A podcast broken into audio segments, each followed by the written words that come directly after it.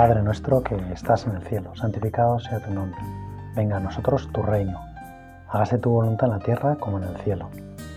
Danos hoy nuestro pan de cada día. Perdona nuestras ofensas, como también nosotros perdonamos a los que nos ofenden. No nos dejes caer en la tentación y líbranos del mal. Amén. Líbranos, Señor, de todos los males.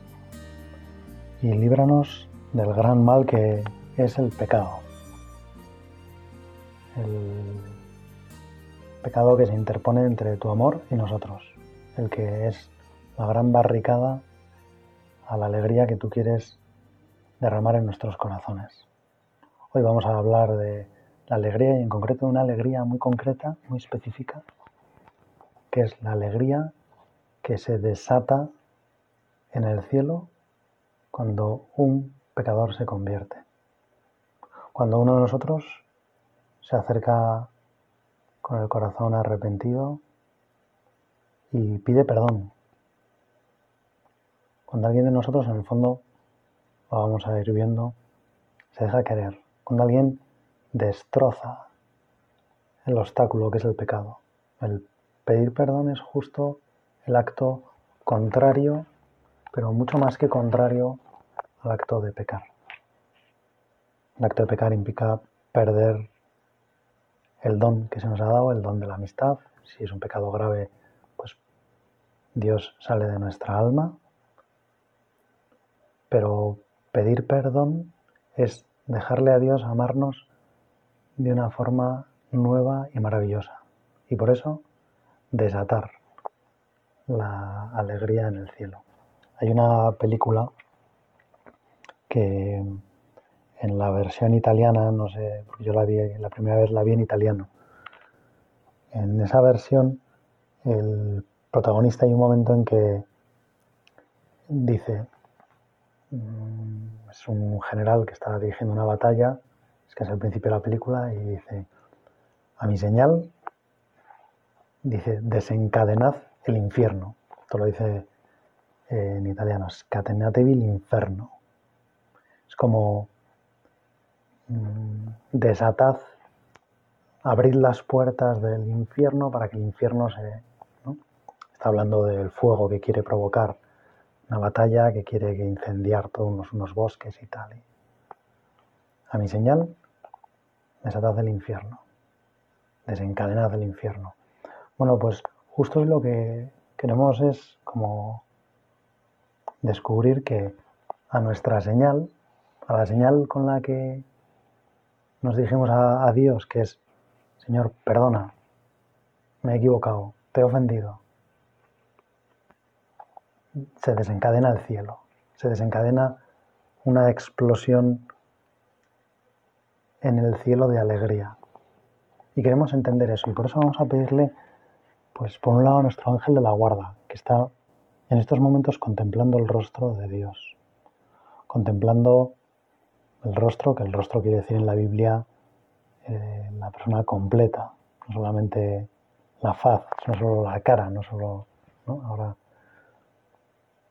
que a veces solo vemos los ojos de la gente porque va con la mascarilla, contemplar el rostro es ver el, el interior, ver el corazón, ponerse delante de una persona, poderla mirar a los ojos y contemplar quién es y cómo nos mira y conocerla de una forma maravillosa. Pues queremos pedirle al ángel a nuestro ángel de la guarda que está contemplando el rostro de Dios que nos hable de esa alegría. El que la ha contemplado tantas veces, porque ni sabemos contarla de veces que nos hemos confesado, las veces que hemos pedido perdón, que hemos vuelto a comenzar la lucha, porque también pues, para muchas cosas, por supuesto que nos ayuda infinito pedir perdón por los pecados veniales también en la confesión y es uno de los modos que tenemos para luchar contra la tibieza, la cedia, la mediocridad. Pero a la vez también se puede pedir perdón muchas veces al día sin esperar a la confesión. Señor, quiero volver a pedirte perdón y hacer mm, pedirle a mi ángel de la guarda que, que grabe ese momento, que me explique ¿Qué sucede en tu corazón cuando yo te pido perdón? que me explique por qué tú dices que hay más alegría en el cielo por un pecador que se arrepiente que por 99 justos que no lo necesitan. Que me expliques por qué lo que llena el cielo de alegría es mi arrepentimiento, mi deseo de comenzar de nuevo, mi deseo de dejarte, Señor, que me perdones. Y que me expliques qué es realmente lo que siente Jesús, lo que siente Dios. Se lo pedimos al ángel de la guarda. Se lo podemos pedir también al Espíritu Santo, que es la intimidad de Dios, está ahí metido y por lo tanto experimenta el mismo gozo que Dios. No hay nada que experimente Dios que no lo experimente también el Espíritu Santo, porque Dios es Padre, es Hijo y es Espíritu Santo. Nadie conoce al Padre sino el Hijo y aquel a quien el Hijo se lo quiera revelar. El Espíritu Santo es quien nos transmite en parte quién es Dios. Él os enseñará, Él os recordará todo lo que yo os he enseñado, nos dijo Jesús. Por eso, también al Espíritu Santo queremos, ¿no? Pues ahora traerlo como testigo a este, entre comillas, juicio que queremos entablar con Dios.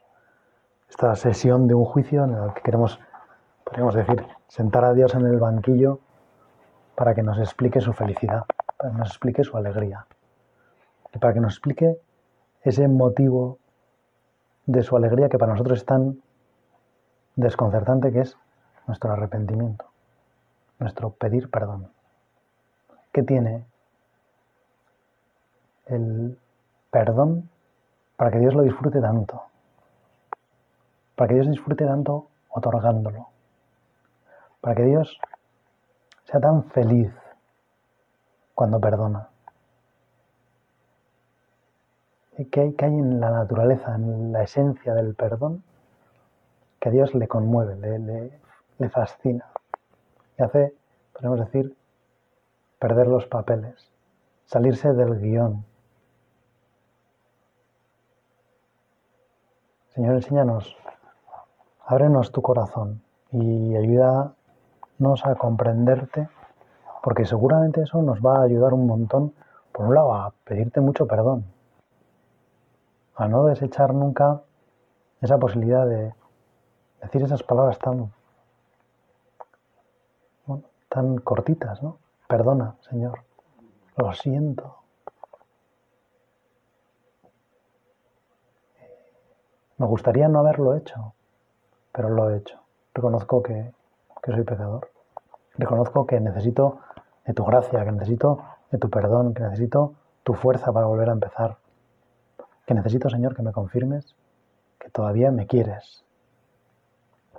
Que no has cancelado nuestra alianza, que tu alianza es, tu alianza es perpetua, pero necesito que me lo digas, Señor. Necesito que me lo transmitas, que me lo enseñes, que me lo había una vez un chaval que, una familia muy buena, muy buena, muy buena, que sus padres le habían dado una educación fantástica, y, pero bueno, el chaval, por lo que fuera, se había juntado con malas amistades, y, o él también había sido una mala amistad para sus amigos, y terminaron pues metidos en líos de drogas, y al final también terminaron, pues lógicamente, robando para conseguir el dinero para poder comprar las drogas y en una de esas pues fueron en un robo un poco más organizado, en alguna delincuencia un poco más organizada, terminó en la cárcel. No muchísimo tiempo, pero en fin, en la cárcel. En la cárcel. El hijo de una familia, a ver, cuando he dicho buena, me he equivocado porque no quería decir buena. Todas las familias son buenísimas, porque son las que Dios ha querido para nosotros. Pero me refería a una familia con una posición social como muy alta con mucho poder adquisitivo, eh, mucha tradición, lo cual no hace a la familia buena. Lo que le hace buena es lo buenos que son el padre, la madre, los hijos, independientemente de la posición que tengan. Bueno, pues esta familia que tenía una gran posición, ver a un hijo suyo en la cárcel era como algo inaudible, ¿no? Bueno, inaudible no, insospechado. porque no se lo imaginaban, porque entonces, bueno, pues los padres estaban realmente conmocionados. Y el hijo se dio cuenta de que lógicamente había hecho mucho daño a su familia, se había hecho mucho daño a sí mismo, había hecho mucho daño a sus amigos y que, bueno, pues que había estropeado toda una posible vida pues llena de otras oportunidades y que las había desaprovechado y había elegido camino erróneo. Y gracias a Dios, pues en los años o el tiempo, los meses que estuvo en la cárcel, entró un poco en razón, se dio cuenta de que, que no podía seguir la cosa así. Y entonces pensó que, bueno, lo primero que tenía que hacer era pedir perdón a sus padres por todo lo que les había hecho, por el dinero que les había cogido, por la confianza que había defraudado, por eh, los desplantes, por la falta de cariño, por el daño al prestigio de su familia y por el dolor que les había causado.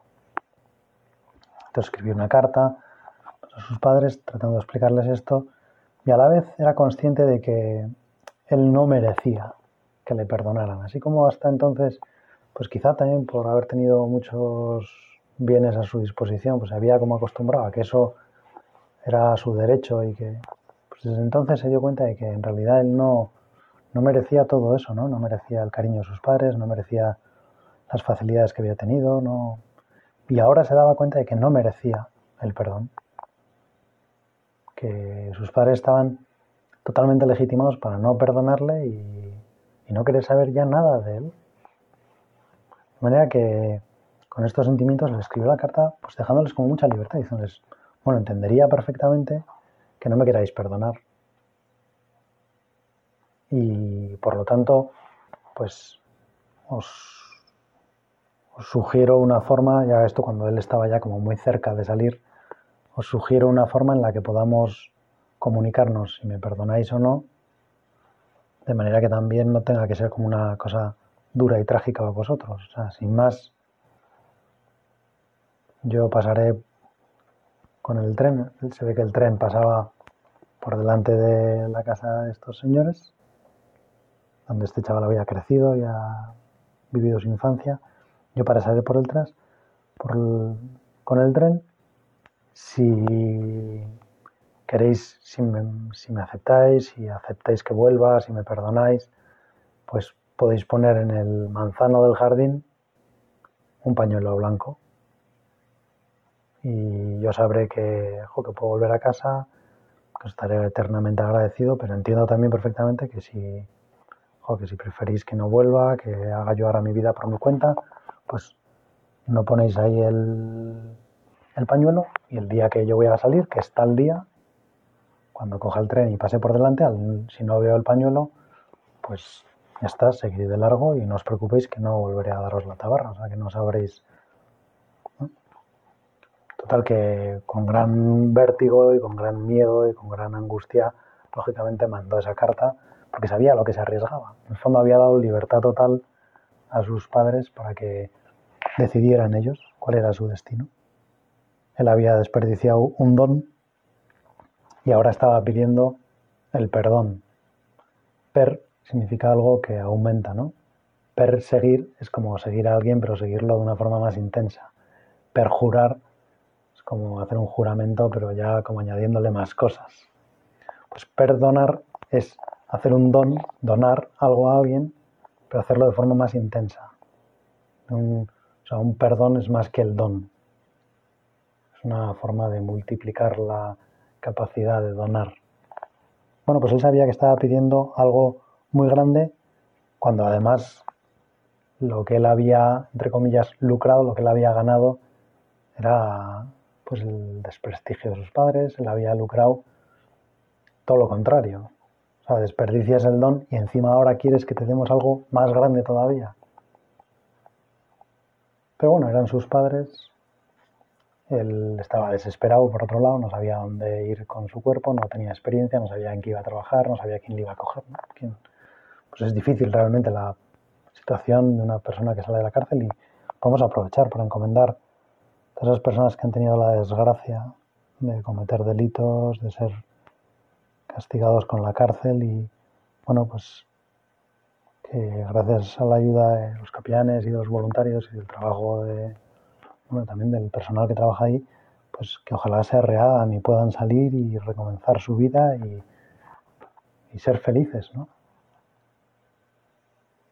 Bueno, pues este chaval se montó en el tren, iba con un amigo suyo que también salía ese mismo día y cuando iba acercándose el momento en que ya iban a pasar por delante de su casa, él no se atrevía a mirar por la ventana y se puso como de espaldas a la ventana y le pidió a su amigo que, que mirara, a ver si en el árbol, en el manzano del jardín, había un pañuelo blanco.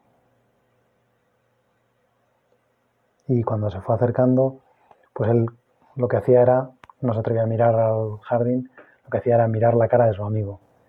Y fue viendo como la cara de su amigo, pues miraba como con un poco de despreocupación o con un poco, no, no vamos a decir indiferencia, pero un poco de dejadez. Y de repente como se le abrían los ojos y ponía la cara muy sorprendida. Y entonces este pensó, ahí va, ya está. Y le dijo, ¿qué ha pasado? dice, mira, míralo tú, es que no hay un pañuelo, está lleno de pañuelos blancos. efectivamente, sus padres habían puesto muchos pañuelos blancos, habían pues, posiblemente contado la, esta situación a sus hermanos, a los hermanos de este chaval que salía de la cárcel, a quizá familiares, y todo el mundo había ido al manzano a poner, por supuesto que podía volver. Estaban encantados de que volviera. Le hacían un don mucho más grande. Y esa, como dijéramos, esa sobreabundancia de los pañuelos es en parte lo que significa para Dios también el podernos perdonar. Cuando abrimos la puerta de nuestro corazón, cuando abrimos esa puerta, que es una puerta que se abre libremente y que abierta después de una ofensa, después de haber desperdiciado el don, cuando abrimos esa puerta la abrimos con una libertad desde nuestro lado y con una libertad desde el otro lado muy impresionante si el arrepentimiento es verdadero, si de verdad estamos dolidos por lo que hemos hecho y de verdad confiamos en que nos puedan perdonar, no si lo hacemos como una especie de, ¿no? de protocolo, de cosa de educación, ah, lo siento, disculpe. Como cuando te chocas a lo mejor con alguien, pides disculpas, pero en realidad no eres consciente de que tú has sido el que ha causado el choque. Pues habrán sido los otros, nos hemos cruzado por la calle, no nos hemos visto, nos hemos, pues ya está, no, no te arrepientes especialmente no se disculpe, sino cuando dices, jo, perdona, cuando dices, me duele mucho haberte hecho daño, pero no puedo vivir sin ti, no puedo vivir sin tu cariño. Y por lo tanto abro la puerta como cuando se abre la puerta y no hay corriente. Y la puerta se abre muy suavemente y se queda donde tú la dejes. Y entonces abrir, pedir perdón es abrir la puerta del corazón hasta el fondo, sin que haya ninguna presión. Yo la abro porque quiero, porque no tengo derecho a exigir que me perdonen, porque cuando la abro en esas circunstancias sé que lo que estoy haciendo no es suficiente para conseguir el perdón, porque cuando la abro así estoy diciendo que me voy a dejar querer, que si me perdonan lo voy a coger con mucha alegría porque lo estoy de algún modo mendigando, porque el perdón solo se puede mendigar, solo se puede mm, insinuar, no se puede ni siquiera poner al otro entre la espada y la pared. Bueno, espero que me perdones. No, no, esperas, no. Por supuesto que tenemos esperanza de que nos perdonen, y si no, no lo pediríamos, pero pero no lo decimos como una exigencia, como algo que se impone, como algo obligatorio para, para quien hemos ofendido, porque justo ante quien hemos ofendido nos presentamos como vacíos de nada, nos presentamos esa relación como yo no tengo nada. En realidad ahora solo lo que tengo es un corazón que necesito que llenes, que lo he vaciado yo, que he echado tu don fuera de mí necesito que lo llenes. Y eso hace que si de verdad esa persona nos quiere, sea capaz de perdonar. Pero lo que sucede con Dios es tremendo, porque no es solo que es capaz de perdonar, sino que Dios, con el perdón y con esa frase que dice el Evangelio, habrá en el cielo mayor alegría por un pecador que se convierta que por 99 justos que no tienen necesidad de conversión, en realidad Dios lo que nos está diciendo es que para Él lo máximo, o sea, lo, que le hace feliz de verdad, de verdad, de verdad, de verdad, es poder perdonarnos todas las veces que haga falta. Es poder asegurar que siempre vamos a poder volver. Es confiar en que nunca vamos a desesperar.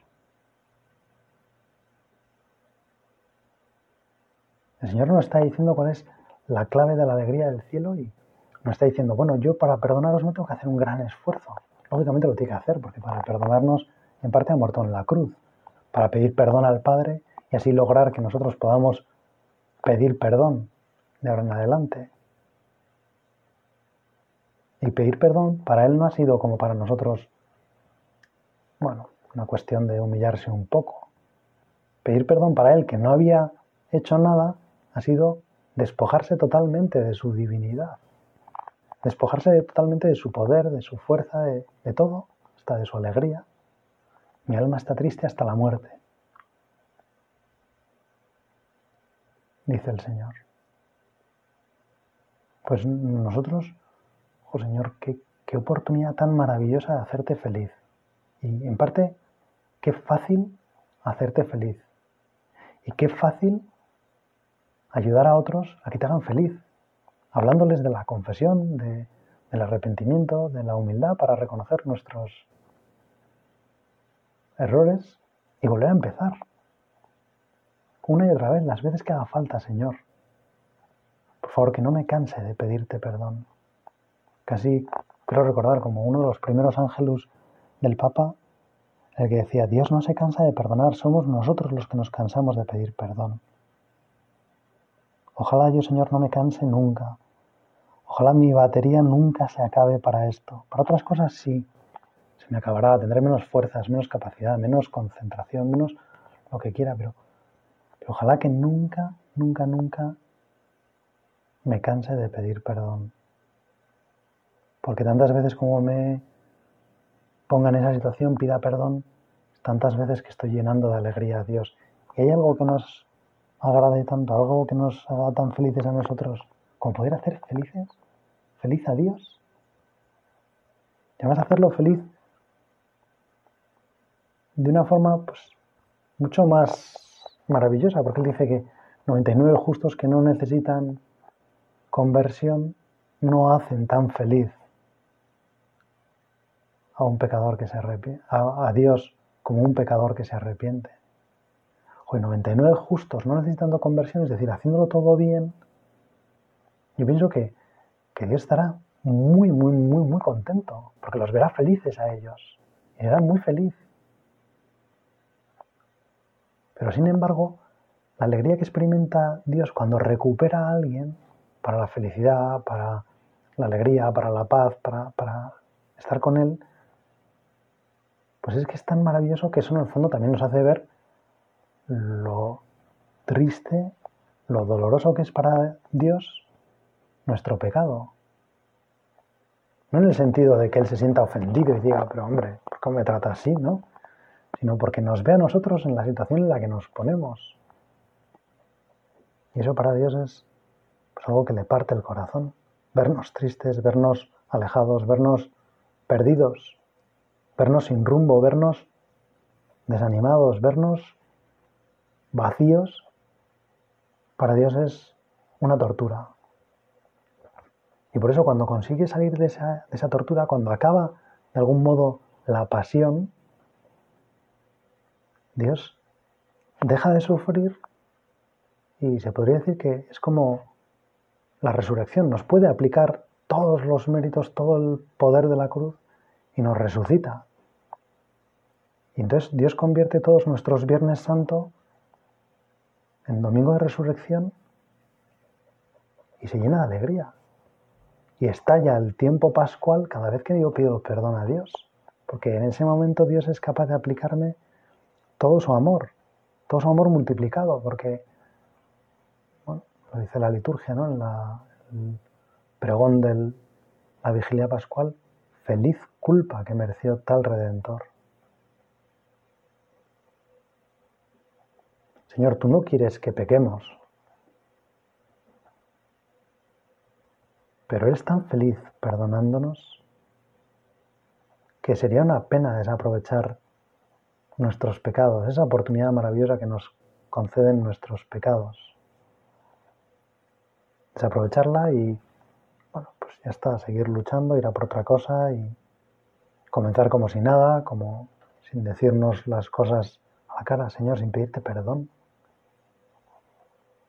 Qué maravilla.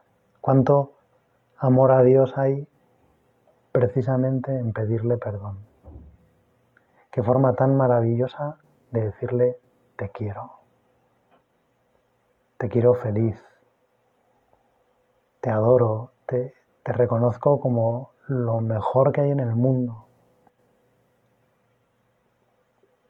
Y por a Dios también le encanta que pidamos perdón, no porque suponga bueno, por fin lo reconoce, por fin se humilla, sino porque cuando pedimos perdón nos dejamos querer. Y entonces Dios puede querernos como Él es. Puede querernos incondicionalmente. Puede querernos porque nos quiere. Puede decirnos que nos quiere a pesar de todo. Puede decirnos, cuando nos perdona, puede decirnos, en realidad te voy a querer siempre. No te voy a dejar nunca puede desarrollar, puede desbordarse todo el amor de Dios. Cosa que a lo mejor a esos justos que no necesitan la conversión les es más difícil darse cuenta de o dejarle a Dios que les quiera, porque ellos ya pues, puede ser que como ya cumplen, ya están haciendo, pues están contentos, ya no necesitan, como dijéramos, un amor incondicional esto es exagerado, pero podría decir que en parte cuando hacemos las cosas bien y nos llenamos a veces de alegría, pues a veces es una alegría un poco efímera, ¿no? Primero porque no dura mucho tiempo el que estemos haciendo las cosas bien, siempre enseguida ya metemos la pata. Y segundo porque esa alegría, ¿no? Podemos pensar, ah, es que Dios me quiere. Pero, pero en esos momentos puede como trastocarse el sentido de, pensamos, Dios me quiere porque lo he hecho bien. Dios me quiere independientemente de cómo haga las cosas. Y por eso cuando las hago mal, se pone en tela de juicio si Dios me quiere realmente. Y por eso a veces nos cuesta pensar que Dios nos quiera, incluso en esas circunstancias, porque nosotros a nosotros mismos no nos queremos. En cambio, cuando lo hemos hecho bien, como a nosotros sí que nos, en ese momento nos atrae como somos y lo bien que hemos hecho algo y pues no nos cuesta querernos y nos parece que, bueno, Dios seguro que también me quiere. Pero lo impresionante es comprobar que Dios me quiere cuando yo no le he querido. Que Dios me quiere aunque yo no me he portado bien. Que Dios me quiere aunque yo me he olvidado de Él, aunque le he ofendido, aunque he sido indiferente. Qué goza que Dios sea así. Qué gozada que, gracias Espíritu Santo por haberme mostrado esta, esta insondable riqueza del corazón de, de Dios. Gracias Ángel de mi guarda por haberme mostrado el rostro de Dios. Y sé que todavía no conozco nada. Y sé que todavía me quedan kilómetros y kilómetros y kilómetros en esta mina llena del oro más precioso para conocer mejor a Dios. Pero gracias Señor por lo que en esta rato oración me has hecho ver, porque quizá pues se me han abierto algunas luces y quizás se me hará más fácil pedirte perdón y disfrutar y llenarme de la alegría verdadera, la tuya. Porque tú lo que quieres es que mi alegría, dices, esté en vosotros, vuestra alegría sea completa. Pues yo quiero, Señor, disfrutar de esa alegría, de la que tienes tú, de la que te llena cuando alguien te pide perdón, porque puedes amarle, porque se deja querer, porque te quiere de tal forma en el fondo te hace muy feliz. Dios te salve María, llena eres de gracia, el Señor es contigo, bendita tú eres entre todas las mujeres y bendito es el fruto de tu vientre Jesús. Santa María, Madre de Dios, ruega por nosotros pecadores, ahora y en la hora de nuestra muerte. Amén.